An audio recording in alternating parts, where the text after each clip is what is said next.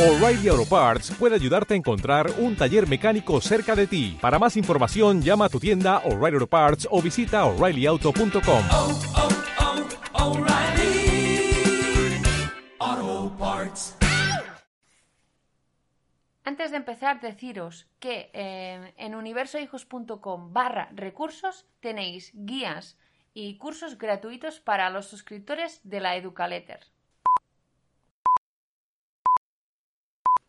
Hoy, en Universo Hijos, hablaremos sobre ansiedad, miedo, evitación y del mindfulness. Bienvenidos a Universo Hijos, un programa para madres y padres del siglo XXI. Un programa sobre psicología, educación emocional y conflictos familiares. En universohijos.com encontrarás cursos y descargables para educar para la vida a tus hijos e hijas. Universo Hijos. De lunes a viernes a las 22 horas por Relax FM. Bienvenidos, bienvenidas una semana más a Universo Hijos. Hola Elisenda, ¿qué tal? Hola Mireia, bienvenida a tu podcast. Espero que no te genere ansiedad tener que desarrollar todo, todo este programa. Igualmente, porque hoy hablaremos de la ansiedad, eh, que es un tema que cada vez eh, se está normalizando más, va saliendo más, que es algo, eh, bueno, pues eso, natural, y que también hoy nos hablarás un poco con el miedo y ver realmente qué, aportaciones o no tiene el mindfulness. Exacto, vamos a ver algún estudio que se hizo eh, de la aplicación de un programa de mindfulness con, eh, con niños de, de primaria.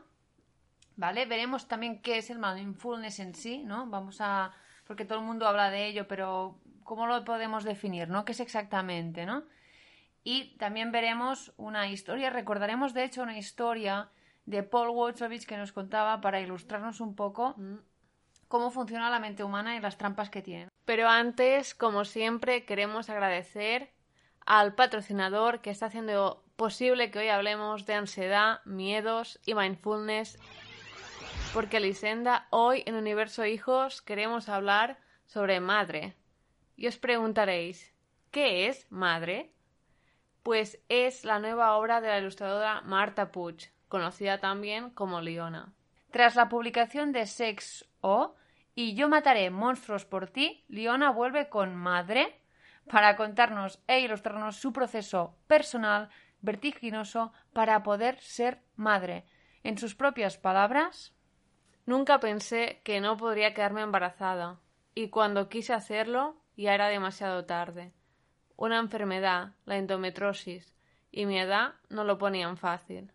Y sin poder imaginarme dónde me metía, empecé un proceso vertiginoso para poder ser madre. Cada vez son más las mujeres que se plantean la maternidad en el umbral de los 40. ¿Por qué no lo hacen antes? ¿Qué problemas y dificultades añadidas tiene la maternidad en la década de los 40? ¿Qué anteponemos? La maternidad a los 40 es un largo viaje, duro y muchas veces silenciado, hasta hoy. Podéis haceros con madre desde penguinlibros.com y como siempre os dejaremos el enlace en la cajita de descripción de este programa. Pues genial. eh, un tema, además, que no es está a la orden del día y, y bueno, eh, enhorabuena a Leona por, por, por, eh, por esta obra creada. Y también hablar de la endometriosis, ¿no? Que es una enfermedad silenciada que la padecen muchas mujeres y que hasta ahora no, no, no sabíamos conocimiento, ¿no? Así que gracias también por, por hablar de esta enfermedad. Y ahora sí, vamos con el tema de hoy, Mireia, porque vamos a definir, primeramente, vamos a poner orden ¿no? a este cacao mental de información y de infoxicación que tenemos. Eh, vamos a desgranar un poco eh, en cada concepto y vamos a ver cómo podemos afrontar la ansiedad, el miedo, cómo podemos gestionarlo. Qué trampas mentales nos lleva, eh, nos lleva a cometer el miedo, ¿no? Eh, tú, Mireia, seguramente eh, lo sabrás porque hiciste, empezaste con la meditación, ¿no? Tiene una base muy parecida a la meditación, aunque no es meditación en estado puro. Ahora lo veremos por qué. Eh, en la práctica budista, el mindfulness es el acto de ver las cosas como son realmente y lo que implica que tienen eh, una interpretación en un tiempo presente. Mm. Pero en nuestra práctica diaria, en la práctica, eh, en cómo veremos en cómo se afrontó en el programa que se hizo en, eh, en ese experimento, partiendo de la base de que el mindfulness es un estado de conciencia, ¿vale? Y es algo que puede ser experimentado por la mayoría de las personas en un momento dado, ¿vale? ¿Qué requiere? Pues lo de siempre, como todo, como todo lo que se aprende, pues requiere práctica, Mm. ¿vale? Eh, por otro lado, también eh, el mindfulness consiste en centrar la atención en los fenómenos que están teniendo lugar, pero en un tiempo presente. Que esto es algo muy importante, que esto es algo muy fácil de decir, que lo he dicho en una frase, pero muy difícil de aplicar a día de hoy. ¿Por qué? Porque vivimos instalados con la mochila del pasado y vivimos planificando el futuro. Y entonces nos podemos preguntar en qué momento estoy viviendo el presente. Porque el presente está en Fugit, ¿no? O sea, o lo Sí, vivo en sí. el momento o ya no está. O sea, ¿no? Tempus Fusit y Carpe Diem, ¿no, Lisenda? Está un poco aquí la cosa. Total. Eh, y claro, em, digamos que sería lo contrario, ¿no? A, vivir en ese pasado o en ese futuro, ¿no? El mindfulness viene a ser la, concentrarse en lo que estamos haciendo en un tiempo presente. Evidentemente, veremos que hay tareas que pueden ayudarnos a encontrar también eh, esa, mm, a poder desarrollar ese estado eh, de mindfulness, ¿no? Ese estado de atención que es trabajable. Eh, es muy parecido al término de estado de flow, Mm, justo ¿no? en el que eh, cuando una persona está haciendo una, una acción o una tarea que, en el que tiene el 100% de su atención sobre esa tarea, algo que es muy difícil, porque normalmente estamos haciendo tareas por algo más rutinario, repetitivo, y no estamos, es decir, imaginémonos que estamos eh, en el coche, ¿no? Vamos con el coche y yo realmente, y, y lo digo honestamente, cuando estoy conduciendo, yo no sé por dónde he pasado, algo de mí se ha activado ah, autónomamente o inconscientemente, como queráis decirlo, pero yo no me he enterado ni qué he hecho prácticamente, ni dónde, por dónde he pasado. Y en cambio sé que he estado, por ejemplo, escuchando un podcast en el que he entrado en ese podcast, por Sí. ejemplo, o que he estado pensando esto, aquello. A veces estás en, en multitasking, pero, Sí. o sea, todo menos conduciendo, ¿no? Y esto, eh, evidentemente, eh, estás, pero no presente, ¿no? Es como Claro. cuando te estás duchando, que estás, pero no estás presente. Estás duchando, eh, duchándote, pero pensando en lo que hiciste ayer, que si no sé qué, qué va a pasar, estamos anticipando eh, y nos estamos duchando con la ansiedad. El también, ejemplo ¿no? claro, Elisenda, es cuando aparcas el coche y luego de andar unos 20 metros dices, ¿he cerrado el coche o no? Sí, exactamente, es, exactamente, porque hacemos, son tareas muy rutinarias en las que no ponemos toda la atención, se activa una parte de nuestro cerebro que es más inconsciente, es más autómata y que va realizando esas tareas en segundo plano, pero en primer plano, en la conciencia, lo que tenemos son millones de pensamientos que nos están atolondrando y encima, pues si contamos también los impactos publicitarios, los estímulos que tenemos, en, imaginémonos en una gran ciudad, pues o sea, nuestra atención está en todas partes, menos en la tarea que estamos realizando en ese momento. Pero, y en cambio, en el estado de flow, que tenemos? Pues a gente, eh, un claro ejemplo es la gente que le encanta dibujar, pues está centrada totalmente en ese momento en dibujar, en pintar. Eso es lo, o sea, esto es lo que permite eh, aumentar ese estado de flow, ¿no? En el que la persona está fluyendo, ¿no? Y eh, fijémonos los paralelismos que tiene con el mindfulness, ¿no? Que es, no vivo ni en el, ni en el futuro, ni estoy instalado en el pasado, estoy simplemente focalizado en el presente, ¿vale? O focalizada. Y em, tengo que prestar en ese presente atención a lo que no, precisamente no hacemos, que es a los estímulos externos, pero también a los internos, que es precisamente lo que no estoy haciendo. ¿No? Eh, internamente no sé ni, ni a veces no sabemos ni qué sentimos en ese momento presente, tampoco nos escuchamos, ¿no? Mm. Sino que, eh, como veremos, por ejemplo, en la ansiedad estamos anticipando lo que va a pasar y lo que, cómo nos vamos a sentir, pero no cómo nos estamos sintiendo en ese momento. O sea, es algo eh, de, de, Mm. De una complejidad mental muy elevada. Claro, que- este multitasking, perdona Elisenda, hace ¿no? que, que pierdas eh, la sensibilidad hacia todo lo que está ocurriendo en este momento. Como estás proyectando eh, en el presente el futuro o el pasado, pierdes est- esta capacidad de percibir eh, to- to- todos estos estímulos de la hora. Exactamente. Y luego lo que tú comentabas, ¿no? Del componente que tienen, eh, que tiene el mindfulness, perdón, o que tiene la meditación eh, que tú practicabas, que es ese componente no valorativo, ¿vale? Es decir, que yo observo, soy observador, pero eh, en cierto modo no, no, juzgo lo que está pasando a mi alrededor, ni me centro, ni me engancho en ningún pensamiento, simplemente fluyo con lo interno y con lo externo. Ha pasado, ya está, ¿no? Esto tú lo puedes explicar un poco mejor, Mireia, un poco cómo, cómo es ese pensamiento, cómo, cómo no me engancho, qué te dices es cambiar la perspectiva. O sea, bueno, esto es, es de la meditación, eh, pero eh, el hecho de ser conscientes ya cambia mucho en nuestro apego con lo que sentimos, con las emociones, con los sentimientos, con todos los pensamientos irracionales que tenemos. Entonces, el hecho de coger perspectiva y observarlo desde, especialmente desde una mirada que no juzga, nos permite eh, luego saber escoger qué pensamientos nos quedamos. Así que como, como con la comida lo hacemos, qué alimentos son mejores y qué no,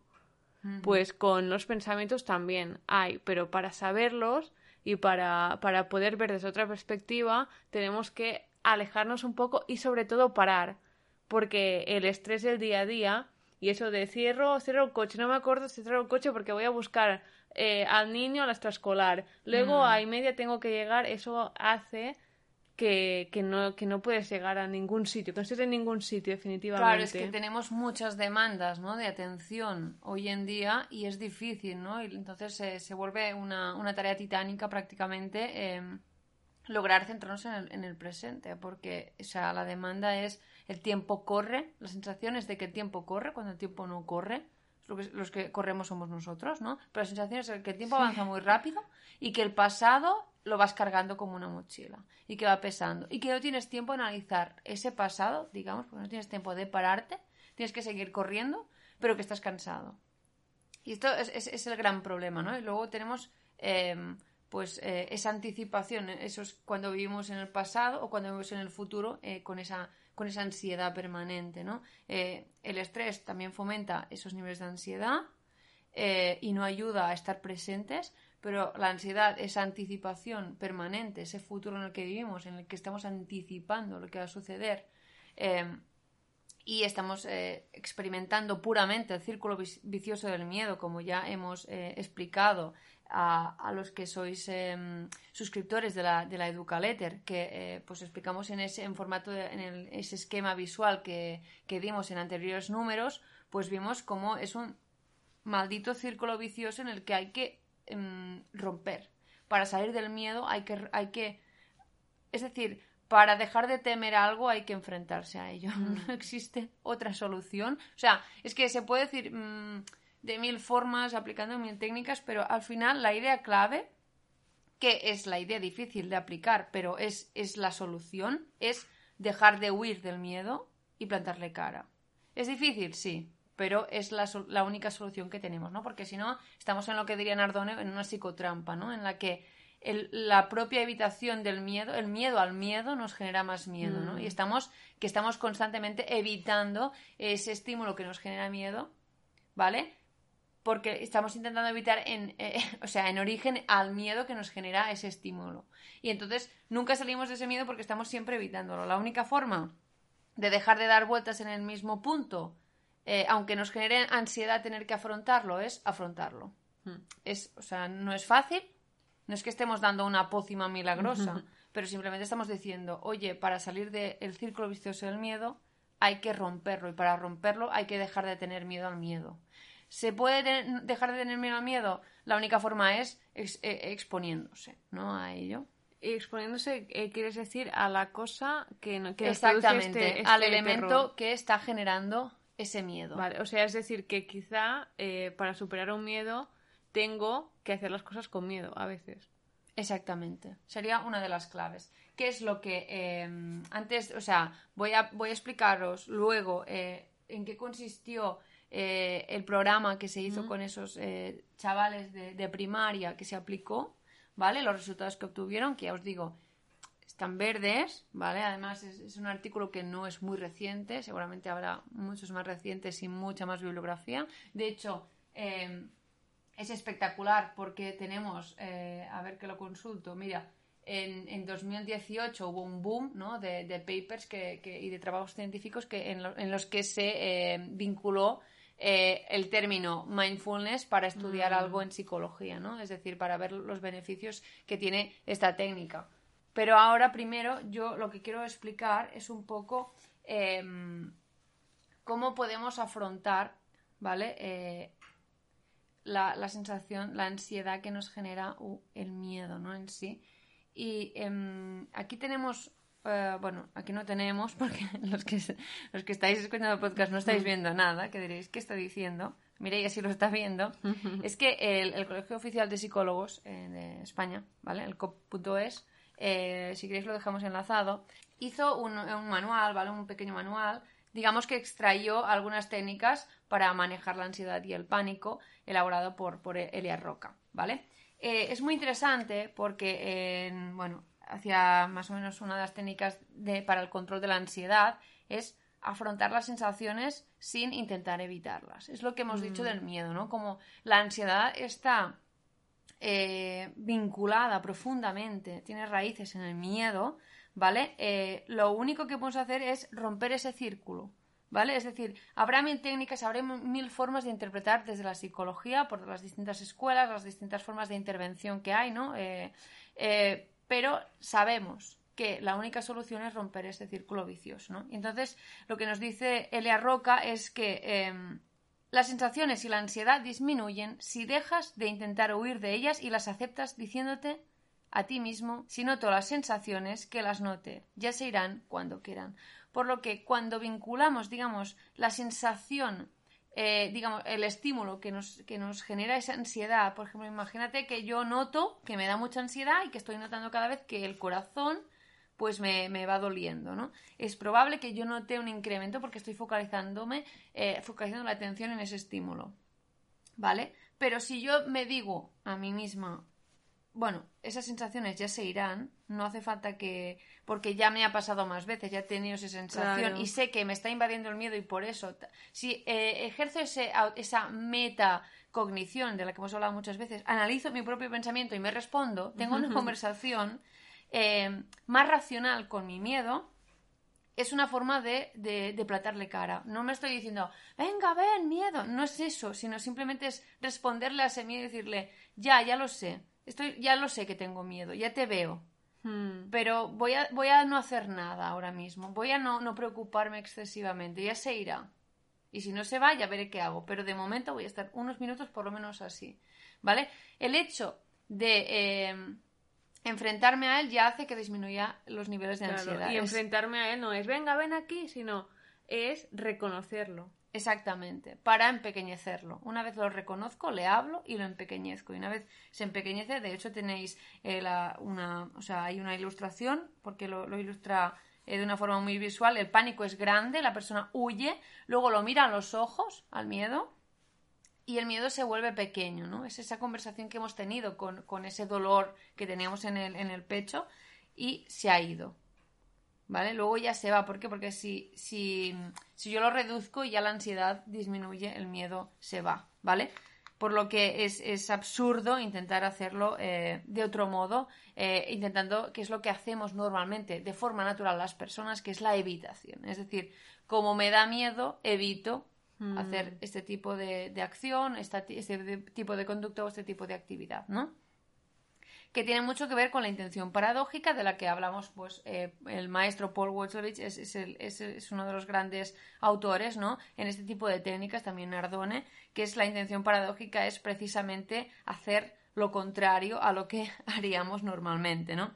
Eh, si en un momento, como os dice Elia Roca, nos dice, si en el momento de mayor ansiedad y desesperación te dices a, a ti mismo que si te mueres, pues no importa, porque de algo hay que morir, dice esta frase es paradójica, porque es- estás hablando de la muerte, estás hablando de, o sea, estás a- hablando con el miedo, pero precisamente por el hecho de hablar con él, con esa, ese gran temor, ¿no? La gente que tiene mucha ansiedad, eh, cuando tienen algún síntoma fisiológico y creen que está vinculado con el hecho de que se puedan morir o que estén en riesgo, esto va en aumento, es como una escalada, ¿no? Porque te, te vas retroalimentando. Si le dices, bueno, pues de algo tengo que morir, automáticamente, eh, paradójicamente, la mente funciona así, es muy, es muy eh, paradójica, eh, pues rebajamos los niveles de ansiedad y es probable que la, la sintomatología que estamos teniendo causada por la misma ansiedad, por el mismo estado de, ne- de nerviosismo, por la misma preocupación, por la misma angustia, vaya disminuyendo, porque porque sabemos que las personas eh, mentalmente estamos conectadas con el cuerpo físico, aunque eh, pues se haya separado tradicionalmente en Occidente y esa, esa forma de separar todo en especialidades, que, de la que ya hemos hablado muchas veces, pero que todo está conectado y hay que entender que hay esa conexión, que no podemos separar al cuerpo, ¿no? que actuamos como un todo. El cerebro actúa como un todo, aunque haya áreas especializadas, actúa como un todo y también eh, el cuerpo en sí, todos nosotros como un ser, ¿no? De hecho, también en sociedad actuamos muchas veces como un todo. Cuando las personas están en grupos, actúan eh, eh, como, como una parte de ese todo y no tanto como un individuo, ¿no? Pues imaginemos ya un, un- un individuo en sí, todas sus células, todos sus órganos, todas su, eh, sus distintos sistemas actúan como un todo de forma coordinada. No tiene sentido separarlo. Por lo que hay una clara vinculación entre las, eh, la, la expresión fisiológica que tiene nuestro cuerpo con lo que estamos experimentando a nivel cerebral, ¿no? Del mismo modo que hemos hablado, ¿no? Que el cerebro está muy estrechamente conectado con los intestinos, ¿no? Que ahora están cada vez más estudios, pero porque nos hemos empeñado en hacer muchas especializaciones, pero eh, no tanto en estudiar cómo el cuerpo actúa como un todo, ¿vale? Que es parte de la riqueza. ¿eh? Aunque es más complejo de estudiar, sí, pero nos da mucha más información y más rica y más completa, ¿no? Eh, de, de todo lo que sucede en realidad. Eh, porque Elisenda, eh, o sea, estamos vinculando. eh, yo te pregunto y quizás no sepa mucho, ¿eh? pero estamos vinculando ¿no? la ansiedad con el miedo. Hmm. ¿Y qué es? ¿Proyectándolo hacia el futuro, hacia un presente inmediato? Sí, es decir, eh, lo que hace es la ansiedad sería esa reacción que tienes fisiológica y psicológica ante que experimentas ante un miedo, sería la sintomatología que te produce, ¿no? Esa ansiedad viene vinculada porque está enraizada con un miedo que tú tienes. Anticipas que va a pasar y entonces aparece esa ansiedad. Vale. Esa, anticipa esa ansiedad anticipatoria, digamos. Vale, pues eh, no a veces. eh, Pero puede estar las- en un estado, mm, es decir, se puede llegar a estar en un estado eh, constante esa ansiedad, aunque siempre habrá picos. ¿Vale? Pero esa ansiedad puede ser a un nivel constante, una persona que va muy acelerada y muy proyectada en el Claro, futuro. puede ser que la persona eh, no sepa que tiene miedo, pero tenga ansiedad, ¿no?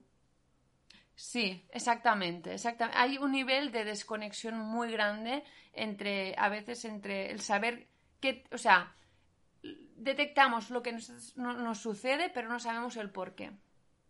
Y a veces tenemos que, eh, pues, pues, pues, pues por eso estamos los psicólogos, ¿no? Para intentar poner eh, una narración, es- expresar Claro. todo lo que está sucediendo y desgranar un poco eh, el síntoma de, de la causa. Aunque no sea lo principal, encontrar la causa sí que nos puede ayudar porque muchas veces está atado, ¿no? Está como hay muchos nudos y a veces es más simple si utilizamos un lenguaje a través de la, de la pregunta y de, de la reflexión de la persona. Aunque hacerse autopreguntas y esa autoayuda eh, pues va bien para vender libros, pero no es tan eficaz como eh, pues eh, recurrir a un profesional. También está la filosofía, es decir, hay libros, nos pueden ayudar a reflexionar, pero autoayudarse es algo eh, tan meta que yo eh, lo veo bastante lejos. No sé si habrá alguien eh, que, pueda, que pueda realizarlo, pero yo creo que la figura externa, no de un amigo, sino de un profesional cualificado, es básica. Bueno, y vamos con el, eh, con el estudio que se hizo, que era, eh, querían medir el impacto, ¿vale? Si oís eh, ruido de hojas es que lo tengo impreso. O sea, eh, soy millennial, pero me gusta tocar el papel aún para, para, pues para leerlo mejor, para extraer mejor la información, porque estoy muy cansada de tantas pantallas, Mireia. O sea, a veces se me... O sea, veo mal, o sea, empiezo a ver mal y me estoy preocupando. O sea, ¿vale? tienes multitasking, una tasking, ¿no? Se te juntan las dos rayas. Sí, exactamente. Y por eso ya digo, el papel es como parte de mi salvación, es lo que me va mejor. Y pues me lo imprimo. bueno, he hecho este apunte.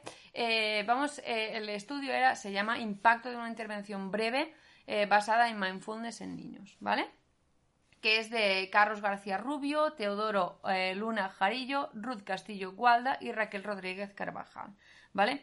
Eh, es un estudio que se hizo en 2016, no es súper reciente, pero tampoco es, eh, tampoco es patrimonio de la humanidad aún, ¿vale?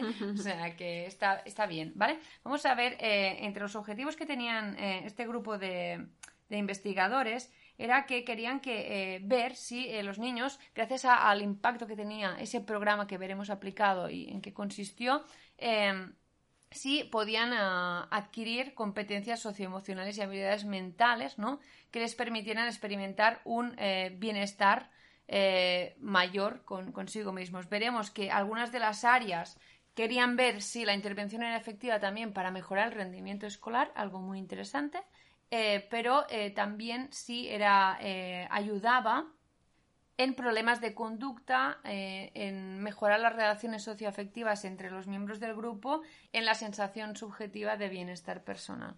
¿Vale? Em, ya os adelanto que de entrada no vieron que, que, hubiese un mejor rendimiento académico, aunque sí fue mayor que el del grupo control pero no era lo más. Lo, quizás lo que más vieron es que, eh, digamos, las actitudes de las personas eran más favorables para que hubiese mejor clima y mayor socioafectividad dentro del grupo, ¿vale? Es decir, mejores relaciones sociales entre los miembros del grupo y eh, por, a ver, si, si las personas son más conscientes, a mayores estados de conciencia, si eh, jugamos con las emociones positivas porque hay una reflexión de esas emociones que generan malestar, la persona no proyecta tanto, es decir, las gafas que está desde las que interpreta su realidad son, son eh, quizás más objetivas si está, no si están emociones muy positivas como euforia o, alegría, pero sí que está en un estado más de, de calma, ¿no? De reposo mental. Vale, el grupo de sexto de primaria, alumnos de 31 eh, alumnos concretamente de sexto, ¿vale? Eh, de un colegio bilingüe concertado en la Comunidad de Madrid, ¿vale? Eh, se diseñó una intervención que era muy breve, basada en cuatro sesiones, ¿vale? Y aparte de esas actividades, dos veces durante la semana el tutor ponía distintos audios de, con meditaciones con una duración de 5 a 10 minutos grabadas por un instructor externo en un horario conveniente para, para, para el profesor. ¿Vale? Hmm. Vamos a ver ahora las tareas que se realizaron. En la primera sesión se puso atención a la respiración, algo que funciona muy bien para gestionar la ansiedad. Mm. La respiración es eh, la primera forma, es la primera herramienta de la que disponemos para gestionar rápidamente los niveles de ansiedad. Cuando aumentan mucho, si respiramos, controlamos. También estamos desfocalizándonos en la, eh, la atención. Es que el hecho de prestar mucha atención a la ansiedad genera más ansiedad. Es decir, al, estímulo que me está generando ansiedad o a la propia ansiedad, es decir, ah, me noto más ansiosa, cada vez estoy más ansiosa. Es decir, se va retroalimentando. Si desfocalizamos, por eso Elia Roca también da un truquillo, que es eh, poner, eh, sumar, empezar a sumar las, los, los, dígitos de las matrículas de los coches. ¿Por qué? Porque desfocalizamos, quitamos a la persona del... ¿no? Centrarse. ¿Cuántas personas ves que lleven un jersey rojo ahora mismo en esta plaza? Y empezar a contar, ¿no? Si te está entrando esa ansiedad. ¿Por qué? Porque desfocalizamos. Desfocalizar mm. ayuda, ¿no? Es parte de la solución a, la a poder gestionar esa ansiedad momentánea, ¿no?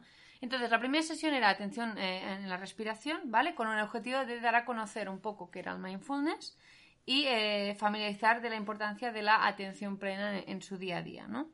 En la segunda sesión eh, se, focalizó la atención hacia los sentidos y a las sensaciones corporales, ¿vale? más allá de la respiración, identificar y reconocer nuestras propias emociones, algo que es muy importante para desarrollar, como vemos en el curso de educación emocional, es muy importante para desarrollar nuestra inteligencia emocional y para que hubiese, o sea, para que siguiera habiendo un clima eh, pues correcto para seguir con esas, eh, con esas sesiones.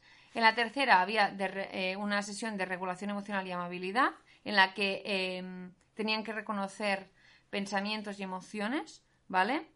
E hicieron una pequeña dinámica, ¿vale? En la que permitía esa exploración de las emociones y de los sentimientos y de, lo que estaban sintiendo. Y en la cuarta sesión, pues hicieron em, trabajaron también eh, las partes de esas emociones eh, encabidas dentro de ese programa de mindfulness, ¿vale? Em, ¿Qué ven? Bueno, ya he hecho spoiler antes de empezar, pero eh, vieron que, que era, era relativamente em, efectivo hacerlo, aumentaba, digamos, eh, la, la calidad de las relaciones sociales entre los miembros de la clase y notaron, ¿no? Eh, pues que, que, que sí que era una buena práctica que podía ayudarles, ¿vale? Eh, ¿Qué pasa? Que en el estudio pues no pueden, no pueden concluir que efectivamente es, es la, es la panacea, ¿vale? Mm. Pero sí sabemos que trabajando la atención focal, que trabajando las emociones, desarrollando la inteligencia emocional, eh, aprendiendo a gestionar emociones complejas, como hemos visto hoy, que es el miedo, que es que a los adultos nos cuesta muchísimo Mm. eh, y que también nos cuesta mucho centrar nuestra atención eh, cuando estamos haciendo una tarea que hacemos normalmente de forma rutinaria, nos cuesta mucho estar atentos allí, es una forma de empezar. Mariluz Panadero, cuando vino al podcast, pues lo comentó, ¿no? Era empezar a, a lavarse los dientes siendo consciente de que te estás lavando los dientes, ¿no? Que es algo que no hacemos, ¿no? Estamos lavando los dientes, pero estamos pensando en mil otras cosas, ¿no? Y era empezar, ¿no? Meditar, según, según dijo Mariluz, era, era en, esas, en esas tareas tan sencillas del día a día, ¿no? Eh, bueno, este programa, pues, mm, fue eh, un, un estudio más que se ha realizado para ver el impacto que tiene trabajar las emociones, trabajar el, el autoconocimiento, yo diría, para, para englobarlo, el autoconocimiento Mm. eh, en, en las escuelas, algo que es súper importante, que te- tenemos, es algo, es una línea que tiene que trabajar la educación formal de hoy en día. Sin autoconocimiento, mm, no sé, no- no- creo que poco sentido tiene que digamos que estamos formando a personas. Hemos visto cómo podemos salir de ese círculo vicioso que nos genera miedo y que nos genera ansiedad, ¿no? Eh, terminamos con, con la historia de, de, Paul Watzlawick, ¿no? Dice, el hombre que daba una palmada cada 10 segundos. ¿Por qué das palmadas cada 10 segundos? Y el hombre le respondió, para espantar elefantes. Pero si no hay elefantes. ¿Ves? Funciona. ¿Qué significa esto? Que está haciendo un circuito para huir de, de lo que le da miedo, pero sigue haciendo este círculo. Él, él piensa que es parte de la solución. ¿Qué está haciendo? Digamos que el, el aplauso, digamos, ese aplauso que hace es para evitar el elefante. Pero es que el otro hombre que está desde fuera Claro. dice, es que este elefante ni está aquí. O sea, aunque no aplaudas, señor, este elefante no va a venir porque es prácticamente imposible que nos aparezca un elefante, ¿no? Tenemos los mismos que aparezca un elefante a una jirafa, ¿no? Aquí en donde estamos. Pero ¿qué tiene esto? Que cuando estamos dentro del círculo vicioso Claro. no vemos. Vemos que estamos aplicando soluciones, pero si la solución no pasa por enfrentarnos al miedo o, o- o ser capaces, capaces perdón, de gestionar esa ansiedad producida por el miedo en ese momento y enfrentarnos y pasarlo mal, no vamos a salir nunca. Vamos a ser siempre ese hombre que, que cree que ha encontrado la solución porque da palmadas para espantar a elefantes, ¿no? Eh, en fin, una historia, como siempre, en la línea de Paul Wesovich, que son historias que parecen absurdas, ¿no? Pero que ilustran muy bien la complejidad eh, y la, a veces la absurdidad, ¿no? Eh, de la mente, de la mente humana, ¿no? ¿Cómo era el título del libro? El arte de amargarse la vida. Muchos, muchas somos especialistas en este arte. Exacto, yo creo que hoy podríamos titularlo ¿Cómo podemos no amargarnos la vida? ¿no? Es quizás a- pensar a corto plazo, hacer lo más difícil a corto plazo para tener un mejor medio plazo en este sentido. Es decir, afrontar el miedo para tener un mejor medio plazo o un largo plazo. Eh, la estrategia a corto plazo de huir es la que a largo plazo hace precisamente que siempre, que siempre estemos huyendo del miedo permanente. ¿Eh? Es una estrategia perdedora a la larga. En fin, Esto es todo por hoy muchas gracias. Y nos escuchamos En el siguiente episodio.